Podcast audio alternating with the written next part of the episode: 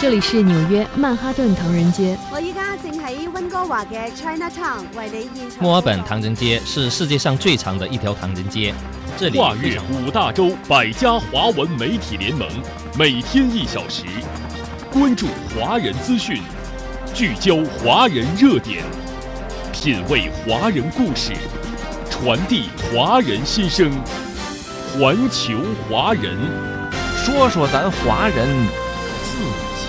事儿。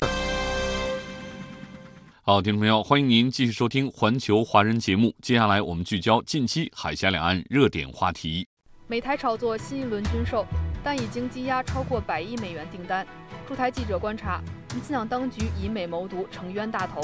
据美媒报道，美国对台军售交付将进一步延宕。另一方面，美台军事持续勾连，已经发展到一个新的危险阶段。美国为什么一手延宕对台军售，一手却加紧掌控台军？稍后有两位嘉宾详细解析。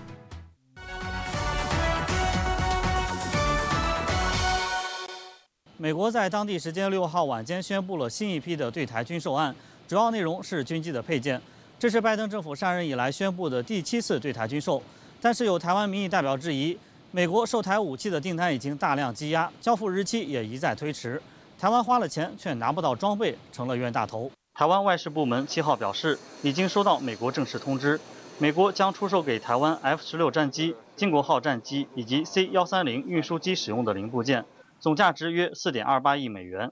这是拜登政府任内宣布的第七次对台军售。此外，美国国会还公布了协商定案版的国防授权法案，计划在未来五年向台湾提供一百亿美元的军事援助，并呼吁美台举行联合军事演习。七号，有台湾民意代表在台立法机构质疑，美军售台武器包括肩射四针、标枪以及 AGM 导弹等武器被推迟交付，要求台湾防务部门进行说明。台防务部门解释称，只要美国在最终交付日期前交付，就不算逾期。唯一延期的是 F 十六战机搭载的 AGM 导弹，原本计划在二零二三年交付，现在延期到二零二六年。台湾媒体引述《华尔街日报》报道称，有美国官员透露，美对台军售从二零二一年底开始积压的订单金额超过一百四十亿美元，如今已经增加到一百八十七亿美元，约折合五千七百八十五亿元新台币。有台湾民意代表批评，不管台防务部门如何解释。事实是，民进党当局花钱没能买到武器。民进党当局2023年的防务预算已经超过五千亿元新台币，比2022年大幅增加。台湾防务部门花了钱却拿不出东西，就得有所交代，不能因为美国的因素造成台湾战力空缺。要求民进党当局不能拿不到武器还一直付费。我们付了钱，你应该要怎么跟他谈？他应该要给我们就要给我们。现在都让我们所有全体的人民。觉得我们非常的危险，所以我们不断的编高额的预算，已经暴增了两千亿。可是你付出的钱拿不到东西。针对美台军售，国台办发言人曾表示，民进党当局拿这些钱来改善民生、发展经济，难道不比白白奉送给美国人要强吗？民进党当局应当明白，谋独挑衅没有出路，企图倚仗外部势力以武谋独，只会进一步加速自身的灭亡。台湾舆论分析认为，美台军售就是一个无底洞。如今，民进党当局花了钱却拿不到装备，恰恰也证明了以美谋独只会被当成冤大头。总台记者台北综合报道。好，接下来的时间我们来看两岸交流方面的新闻。十二月一号到五号，第十届海峡青年节集中活动在福建福州举行。其中，海峡青年节峰会以海青十年为背景，以同心同行，复兴有我为主题，在福州设主会场，在台北设分会场。约三百五十名两岸各界嘉宾参加了现场活动。本届峰会分为“结缘”“结缘大陆”“种下梦想”“舞台”“共同家园”“携手打拼”“中国梦”“同心同行”“复兴有我”三个篇章，集中展现台湾青年和大陆青年同心同行、携手打拼的故事。两岸青年一起分享故事、交流感悟、凝聚奋进力量。据介绍，自2013年以来，海峡青年节以集中活动和系列活动相结合的方式，累计举办二百六十五项两岸青年交流活动，吸引三万名两岸青年参与，也成为台湾青年来大陆追梦、筑梦、圆梦的重要平台。此外，在浙江温州，二零二二第四届温州国际设计双年展以“欧越文化，数字未来”为主题。旨在展现和推广前沿设计理念和设计表达。二零二二温州国际设计双年展组委会近期陆续收到一百八十多件台湾设计师的作品。据介绍，这些台湾设计师将带着自己的作品亮相本届温州国际设计双年展上设置的台湾知名设计师作品专区。在浙江宁波，日前还举行了第二届海峡杯浙台青少年棒垒球公开赛宁波站的赛事。来自海峡两岸两百多名棒垒球运动员汇聚宁波海曙，在赛场上同场竞技，以球会友。本次比赛共吸引了十一支球队报名参赛，涵盖 U 八、U 十、U 十二、U 十五四个级别。比赛现场，小球员们专注的接球、传球、击球、跑垒，你攻我守，异常激烈。两岸青少年切磋球技，增进友谊。也深化了浙台两地青少年的体育文化交流。美台军售延期交付总值或增至一百八十七亿美元，白宫方面未能做出正面回应，而美台军事勾连已发展到一个新的危险阶段，通过关键技术加紧对台军掌控。美国为何一手延宕美台军售，一手却加紧遥控台军？请关注本期热点透视。美对台军售一再拖欠，台湾栽进无底洞。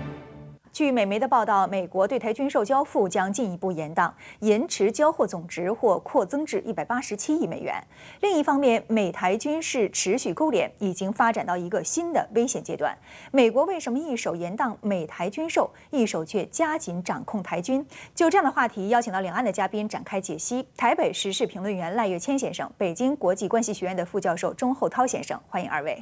好，首先我们通过短片一起来看一下美国《华尔街日报》对于对台军售的爆料。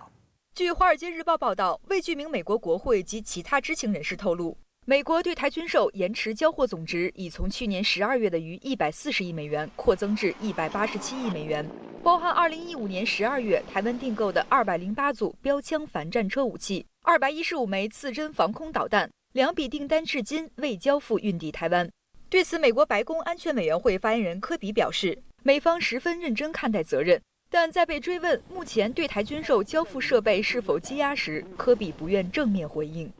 在刚才的短片当中，我们也看到了美国《华尔街日报》的爆料，美国对台军售呢将继续延迟交付，而白宫呢并没有对这样一个爆料做出回应。我们应该怎么来看待美国《华尔街日报》披露的这则消息？呃，是的。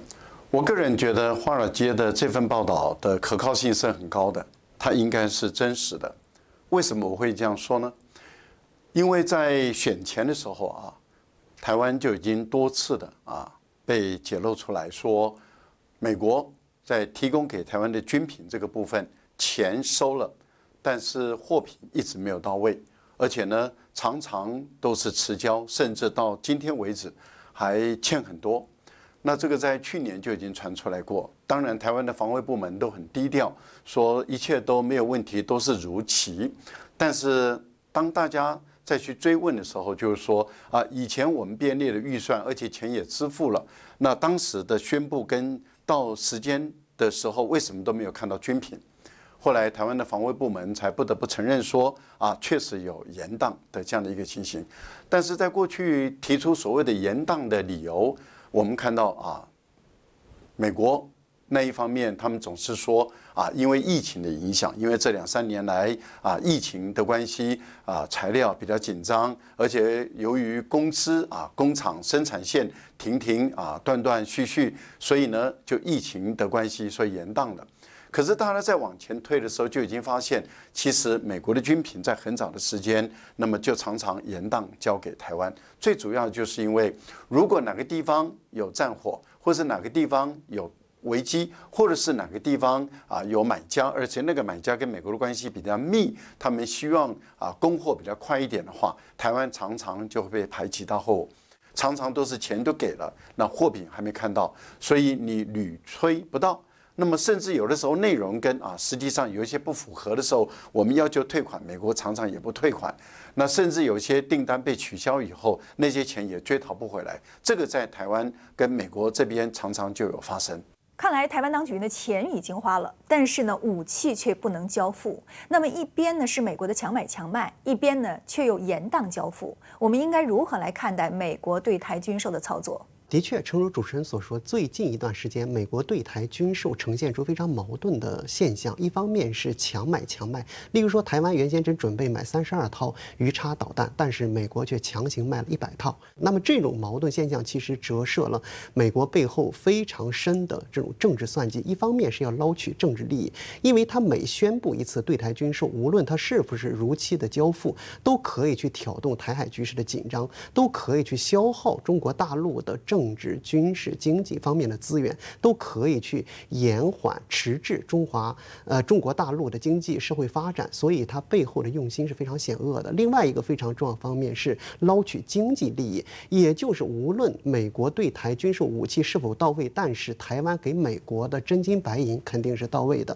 所以美国可以拿来这些费用进行相应的武器的研发、生产，扩大美国的整个产业链，扩大美国的制造业，可以为美国制造。造业工人带来新的就业机会，那还有一个要去捞取一定的博弈筹码，就是那么这些军售一旦确定之后，合同签署之后，台湾的相关费用付出之后，那么未来什么时候能够交货，是不是交货都是由美国说了算。如此一来，台湾就会进一步加大对美国的依赖，因为它别无选择。不过，值得注意的一点呢是，这则消息的披露呢，刚刚是在民进党县市长选举大败之后。那有的分析认为说，这是不是美国已经对民进党失去了信任？那对于民进党来说，这是不是一个不利的消息？那么现在美台之间的关系会因为民进党县市长选举的大败，而美国又延宕交付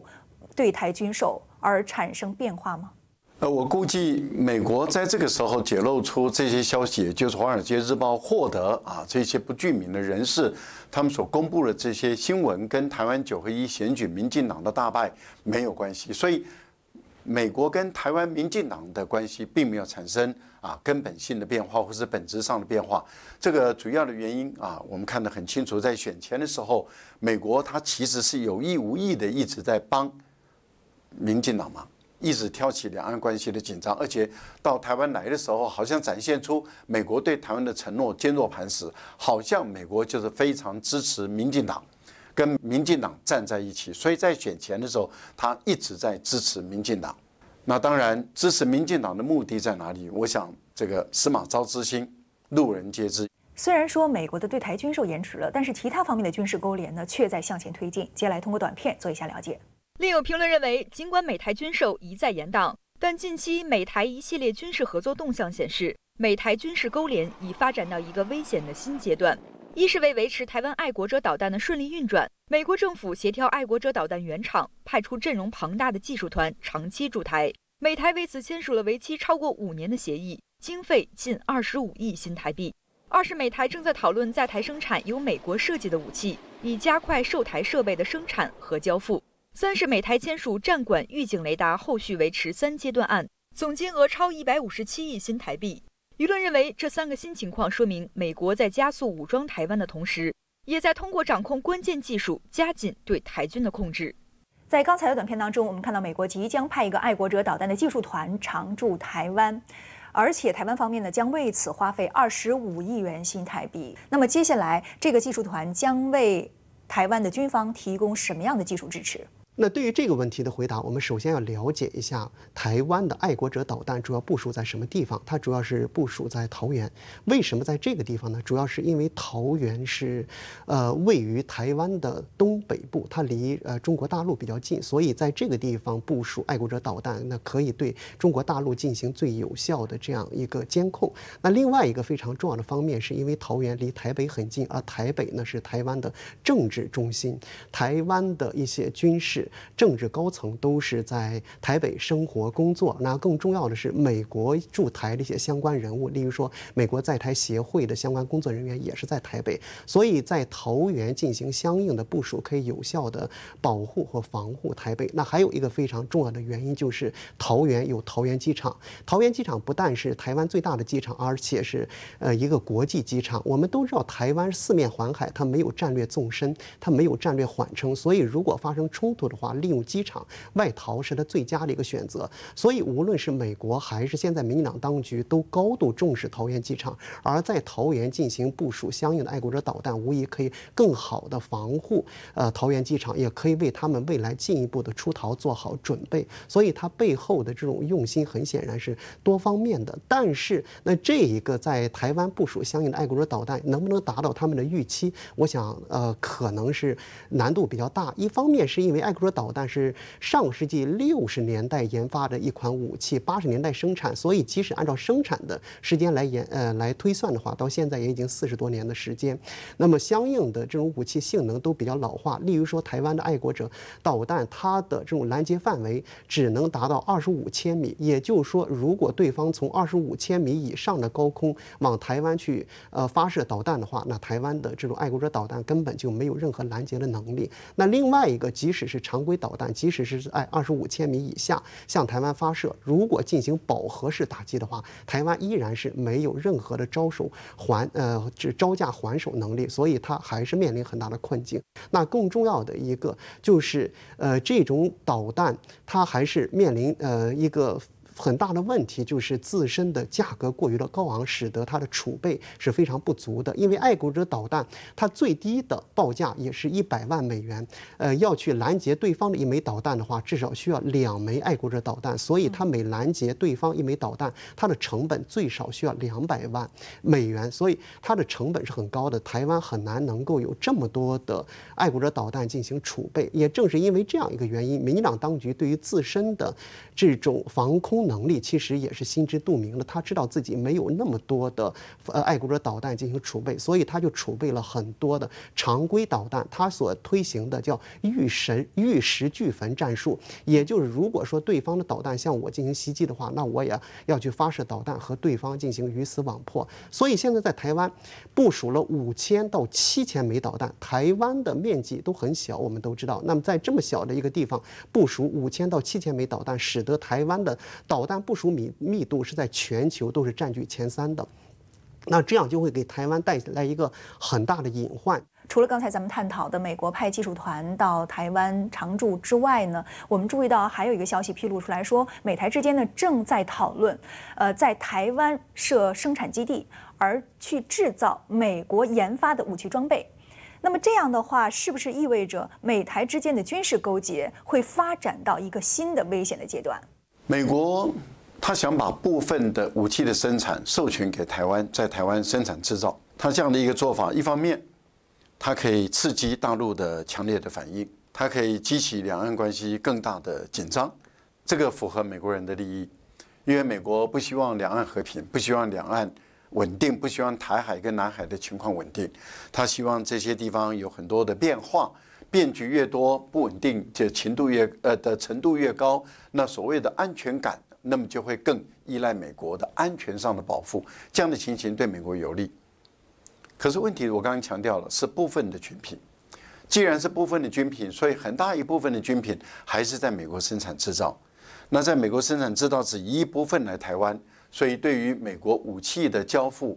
产生不了很大的作用。更何况。关键的零组件，美国不会给台湾；关键的技术，美国也不会给台湾。既然关键的技术跟关键的零组件都不会给台湾，所以很大一部分的关键的零组件还是在美国生产。既然在美国生产，你要运送到台湾来的话，那要看美国的生产线的情况。所以，事实上，在台湾生产跟在美国生产，是不是会如期交付，或者是更有利于交付的时机，这个可就不一定了。那么除此以外呢，还有一个美台军事勾连的动向呢，是台湾方面打算花一百五十七亿元新台币进行预警雷达的后期维护。那我们应该如何来看待美台之间的这样的一个军事动向？诚如主持人刚才所说，那这一次的一百五十七亿新台币只是预警雷达的后期维护。事实上，这个预警雷达在台湾是二零一三年部署的，当时台湾是耗费了四百多亿新台币。那么从二零一二年到二零一七年是进行了第一期的维护，从二零一七年到二零二二年是进行第二期维护。那么在前面两期呢，都是耗费了大约一百一十亿新台币左右。而现在我们所讨论的这个。是第三期的维护，那的耗费那很明显要比第一期和第二期更高了，达到一百五十七亿新台币。所以加上它最初的购买，以及我们现在所讨论连续三期的后期的维护，总共已经耗费了接近八百亿新台币。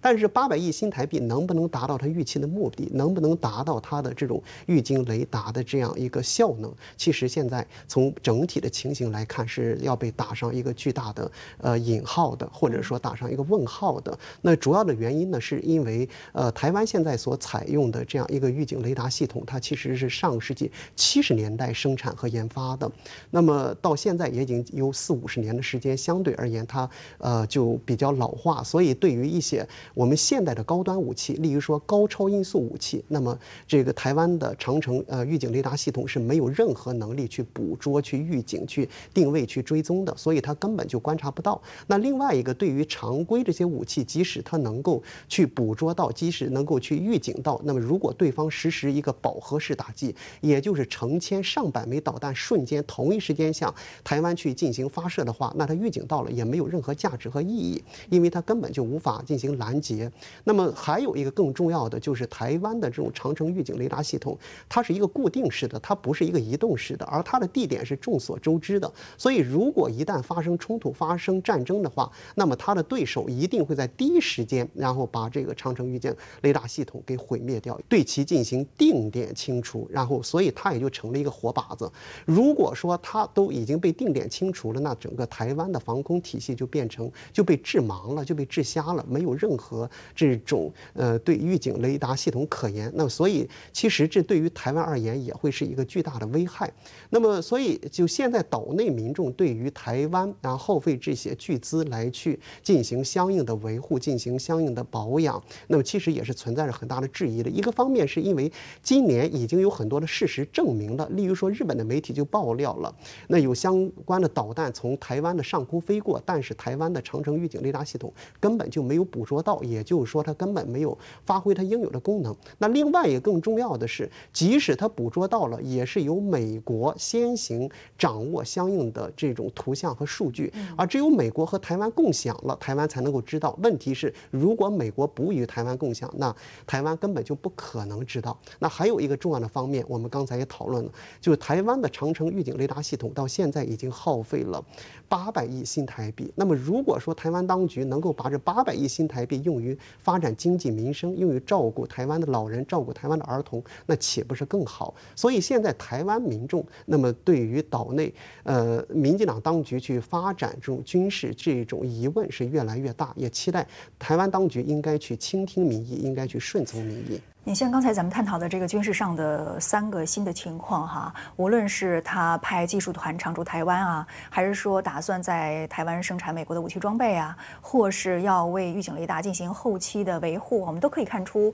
美国呃对于售台的武器呢，在技术上是进行着掌控和主导的。也就是说，一旦这个武器装备有任何问题的时候，台湾方面必须依赖美国，依靠美国，而还要后续给美国很多的钱。所以说，美国一方面呢，就是武器我卖不卖给你，什么时候卖给你，什么时候交付使用是由美国说了算；另外一方面呢，即使我卖给你了，那么后期的维护的技术也是由我说了算。所以说，是不是台湾方面就一直这样的在军事上受美国的控制？美国为什么常常在交付台湾武器的时候，或是弹药的时候，他会延宕？这个很明显的问题就在于，美国的军方或者五角大厦，或者是美国的国务院，他们的评估里面认为，两岸之间不会有很大的冲突跟争端，解放军并没有在很短的时间内要对于台湾那么进行用非和平的手段来解决两岸的问题。这样的情况。各位观众朋友，还记不记得前段时间，美国一直在炮制说解放军马上要武力攻台了啊？刚开始说是五年，二零二七年，接着又说不排除在二零二二年或者二零二三年，而且是美国的军方的这些人士，甚至布林肯也在鼓吹这个部分，也就是说，在海外到处在大放厥词，到处在散播谣言，好像两岸快要打起来了，在制造恐慌。这这个主要的还是来自于对半导体的问题。美国布布林肯跟美国的部分的军方人士，他们想透过对于台积电的依赖，对台积电的需要，好像两岸快要打起来了，用这个方法来争取这些欧洲的这些盟国对美国的战队，使他们能够保持跟美国站在同一个队伍来抗中，好像解放军就要把台积电摧毁一样。同时，他也在努力把台积电搬走。但是，当他的武器供应的时候的延宕，其实就泄底了。为什么说泄底呢？因为台海之间没有那么紧张。美国再怎么评估，他们都认为没有那么紧张，没有立即要动手，所以后来拜登说不可能现在就要动手嘛。那很多人就说，那现在是指的是什么时间呢？是今天呢？还是今年呢？还是这五年都是属于那么最近或是现在呢？那他的语义也不明，时间观念也不明，但是讲的是现在，说现在解放军没有看起来要对台动手，这样的情况不是就戳破？他的国务卿还有美国的这些军方人士在造谣、在声势、在说谎吗？